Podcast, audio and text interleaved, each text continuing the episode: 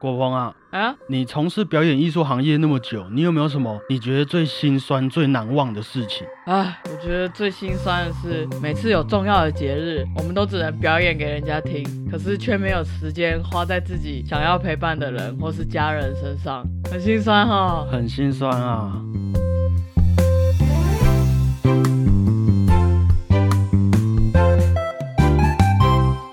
大家好，我是主播 Blue Tom 大家好，我是主播欧良果鹏。国鹏啊。我们之前都是从事一些音乐艺术相关的工作嘛。对，那你觉得这一路上，你为了艺术牺牲最大的事情是什么？牺牲最大的事情哦，对我来说啦，陪伴家人和朋友的时间，这个真的是牺牲了很大一部分。对，不外乎是这个。当然还有一些金钱方面嘛，金钱那个已经没有办法衡量了。 就是牺牲了全部了啦。对啊，好，希望可以安慰到你啊。我们来听听今天的音乐周报，哦，我们来看看这些音乐家是怎么样牺牲、怎么样面对这些艺术作品的。比我们惨就是了。我们先听听看，啊好不好？好，第一则是一九五七年的九月十二日，韩 Zimmer 生日。这是我私心非常喜欢的一位音乐家 Hans Zimmer，嗯是一位1957年出生在德国的电影配乐作曲家。嗯，那 Hans Zimmer 小时候啊，据说只有短短学习过不到一个月的钢琴课，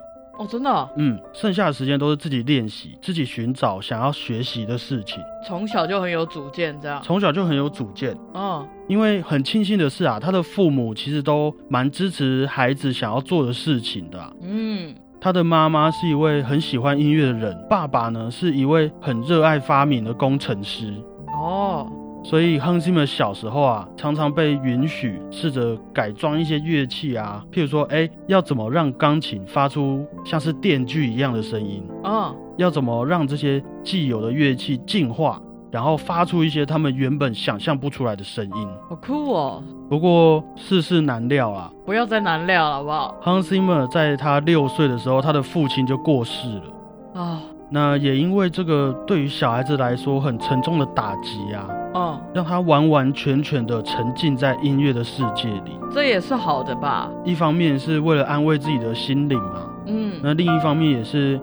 想要呈现一个勇敢面对挫折的样子给大家看。嗯，于是 Hans Zimmer 就一直自学音乐，到了他十四岁之后，在伦敦组成了一个乐团，也开始展开了他的音乐生涯。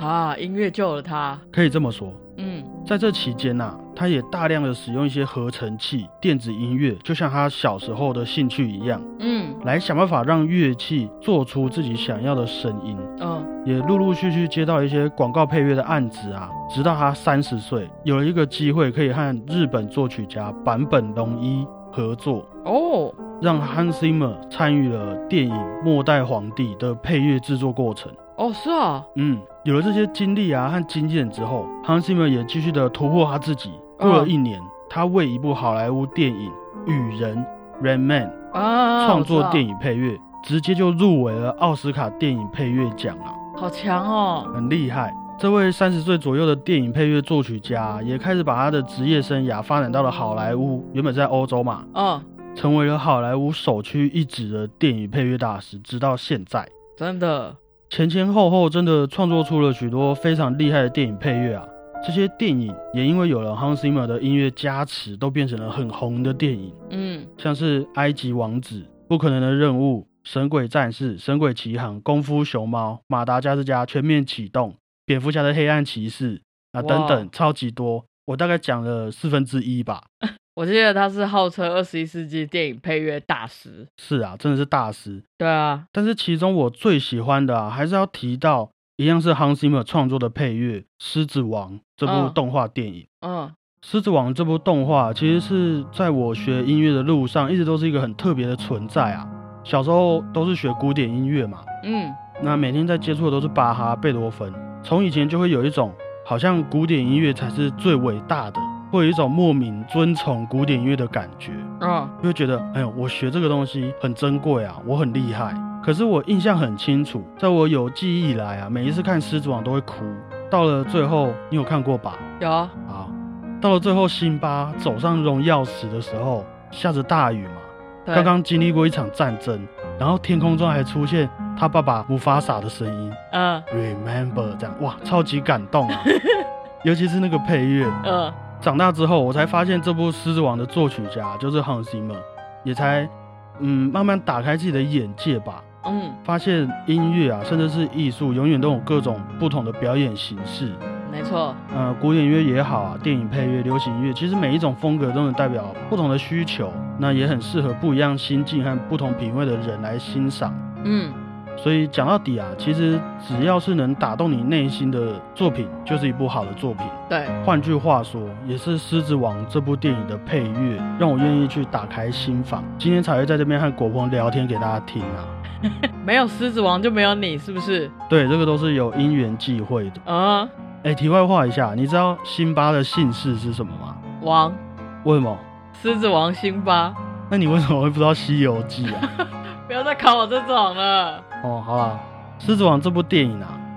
哎，我这样算剧透吗？还没看的小孩子赶快去看好不好？好，三二一，好，我要继续喽。《狮子王》这部电影在讲说啊，在辛巴小时候，他的爸爸姆法塔就过世了嘛，被对踩死了。之后，辛巴自己一个人交到好朋友，一路成长的故事嘛。嗯那 Hans Zimmer 也是从小就失去父亲的孩子嘛，嗯，所以当他拿到《狮子王》剧本的时候，他也特别有感触。哦，而且当时他也当上了爸爸，他的女儿也刚好是六岁，哇，所以也是因为这些因缘、这些巧合啊，才让他可以创作出那么能够打动人心的曲子吧。嗯我在前几年也有去看 Hans Zimmer 在网络上的 Masterclass，嗯其实他对于电影配乐创作的动机啊，和过去几年的前辈作曲家，呃，有稍微不太一样。我们可能会听到超人，听到星际大战，就能想起他们耳熟能详的主题曲嘛。对，但是对于 Hans Zimmer 来说，他希望他的音乐不只能代表一部电影的主题曲，是能够让你更想要进入到电影世界的理由。哦，你听到《狮子王》的配乐，听到《神鬼奇航》里面的主导动机啊，你就会很好奇那些故事、那些场景真正完成的样子到底是什么。对，对我来说，看完那些电影再听一次配乐的话，那个画面感会很深。印象很深刻，对，所以以至于我们在电影院啊，在网络上看到完整的影视作品，才会理解到 Hans Zimmer 为什么要这样子处理那些音乐。对，为什么？哎，全面启动的音乐听起来那么奇怪嗯，啊！功夫熊猫的音乐到底想要传达哪一种精神？然后答案都会在电影里面真，Hans 的， Zimmer 才会解释给大家听。而且都超贴切的。真的，也因为他不像以前提过的几位作曲家一样啊，一路上都有受过正统音乐教育，嗯他其实大部分是自己发掘的嘛。嗯所以他自己有说过，他在创作电影配乐的时候啊，没有什么哎快速的配播啊，没有什么模板可以仿照，嗯，全部都是要从他自己的内心深处去挖掘，用自己的人生经历啊，用那些剧本和画面给他的感觉来敞开心胸，诚实的向大众展现最真实的自己，哇哦，所以他每一次的创作都是对自己的。呕心沥血啊！对啊，对我来说啊，这些愿意把自己的人生、自己内心的想法完完全全透露给观众的创作者，往往他们的作品都最能够打动人心。对啊，很真诚啊。对啊，而且也最贴近每一个人遇到困境时的心情嘛。嗯，那今天把 Hans Zimmer 这位电影配乐作曲家的故事分享给大家，希望下次在观看电影的时候，也可以留意一下那些电影配乐、哦有没有要告诉我们哪些我们没有发现的故事，像古典音乐一样，其实都是很有趣的，对，里面真的会有很多秘密。嗯。嗯，好，下一则是一九一零年九月十二日，马勒的第八号《千人交响曲》首演完毕。马勒的《千人交响曲》是他在一九零六年四十六岁开始创作的作品。哦，那为什么叫做千人？顾名思义啊，因为他所需要的演出人数超多。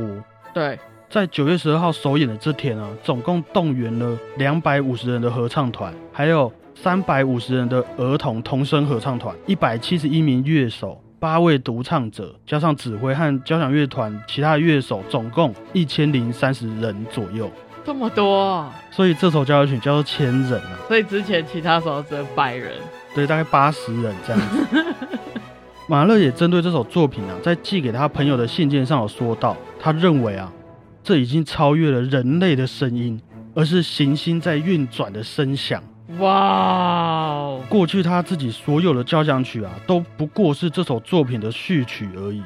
马勒以前的作品都在表现一些哎看似很悲观的情绪，而这部作品却是要歌颂欢乐与光荣，哇塞，听起来就很壮观。很有理想。对啊，马勒当初在创作这部巨大的作品的时候啊，其实原本是过得很幸福的，嗯有一个美丽的妻子嘛，不错的工作，还有两位小女儿。嗯，就像他说的啊，这部作品是为了歌颂欢乐和光荣嘛。对，但是，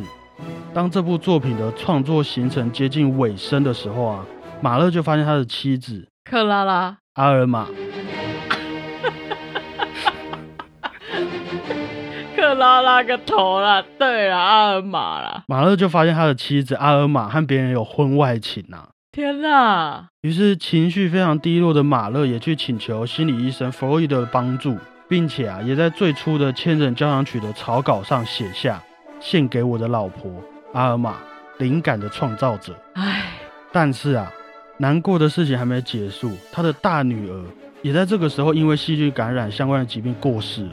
太惨了吧？而且马勒自己啊，还被医生诊断出患有心脏疾病，对他来说等于是被判了一个很慢性的死刑啊。嗯，加上他自己的个性原本就很敏感嘛，很容易忧郁，所以一连串的不幸啊，也让他的情绪变得很低沉、很消极。这真的是命运捉弄人啊！是啊，好不容易他的一生最精华的曲子要诞生了，人生呐、第八号千人交响曲的内容啊，原本是描述一些歌颂神啊、歌颂天使和玛利亚等等对于人类的救赎和恩赐。嗯，虽然表面上的歌词想要表达的是这些内容，不过有些人在知道马勒创作时经历的事情之后啊，反而会认为其实这部作品也是他在想办法解救他自己，哦，希望他自己也能在里面得到神的指引啊，希望他的灵魂也能够得到救赎。嗯，直到了一九一零年首演当天，非常多的达官显贵啊和音乐家也都有到场，嗯其中有作曲家理查·斯特劳斯、嗯圣桑、嗯，动物狂人节嘛，对，还有马勒的心理医生弗洛伊德也都来了，参加这个巨大的盛会。哇，众星云集啊呀、当时的马勒啊，其实身体已经很差了，但是还是要坚持亲自指挥这首八十分钟左右的千人交响曲。据说演出结束的当下，观众的掌声长达了半个小时左右，哎、很久哎、一直拍手，一直拍，半个小时啊。 也因为这部作品的成功啊，把马勒的作曲生涯推到了最高峰嘛。嗯，大家都对马勒的作品赞誉有加。不过不到一年，马勒就因为心内膜炎，还伴随着细菌感染等等的疾病过世了，伟大的音乐家的命运，都很坎坷，对，都是有原因的。那这场千人交响曲的首次演出啊，或许也像马勒所说的，让世人一同歌颂欢乐与光荣嘛。嗯，但是我们也希望这场演出让马勒找到了属于他的救赎，好不好？真的，也感谢他为我们带来一部伟大的《千人交响曲》这部作品啊。嗯，好吧。那今天的最后一则，一八一九年的九月十三日，克拉拉·舒曼的生日，嗯，克拉拉·舒曼，所以她是舒曼的 emo，对舒曼的老婆。嗯，好，克拉拉·舒曼啊，相信有在 follow 我们的听众应该都不陌生，她就是舒曼的老婆哎，也是舒曼的学生布拉姆斯非常爱慕的对象啊，布拉姆斯喜欢，师母。对嗯对、今天就来和大家分享一下她的故事啊。哦，一八一九年，克拉拉出生在德国的莱比锡，莱比锡，爸爸是一位在当地非常有名的音乐老师维克。嗯，那据说啊，克拉拉小时候，她的哥哥因为弹琴弹得太烂，被她爸爸骂，被揍。于是克拉拉就走到钢琴前面，很顺的弹完那一首曲子。好欠 揍哦，从此之后，她就被她爸爸当做钢琴演奏家培养长大了。嗯，到了她十二岁的时候啊，就在莱比锡的布商大厦举办了第一次的演奏会。十二岁哦，十二岁，一鸣惊人啊！大家都觉得她是一位天才少女。嗯，于是过了两年，他就和他爸爸开始展开了欧洲的巡回演奏了。十六岁的时候，青春期的克拉拉被爸爸发现，他和大他九岁的作曲家舒曼有一种有达以上的感情啊。哦，克拉拉的爸爸超级生气，怎么可以把自己的天才女儿交给一个什么都还不会的弟弟？嗯，于是就把克拉拉带走，不准他们碰面。其实克拉拉在很小的时候就认识舒曼啊，当时舒曼只是来找他爸爸上课的其中一位学生，嗯，但是时间一久啊，两个人也变成好朋友、好伙伴。很红楼梦哎、有一点，他们会一起练琴，一起读书。嗯啊，舒曼有一些新作品写出来的时候，也会先让克拉拉弹弹看。啊、这很容易就有一点那个啦。对啊，就是一个相差九岁的两小无猜啦。不过，即便是这样，克拉拉的爸爸还是没办法接受舒曼。据说他爸还曾经跟舒曼说：“如果你再跑来和我女儿见面，我就一枪把你给毙了。哇塞，”很凶啊！女朋友的爸爸都很可怕。对啊，很多音乐家听到这件事情也都很不高兴啊，像是肖邦、李斯特，就觉得：“哎、你一个大人为什么要干涉年轻人的感情啊？”好朋友帮他站家。对啊，不过后来就和大家知道的一样，克拉拉为了和舒曼结婚，和他爸爸对簿公堂啊，后来争取到了合法的结婚资格了。哦，那还不错啊。可是你必须要和爸爸对簿公堂，这已经是下策了，好不好？哎呀，爱情故事哪有那么顺利？没有错，因为啊，和舒曼结婚之后的克拉拉也没有想象中的那么顺利啦。嗯， 他们在短短的十六年之间生下了八个孩子，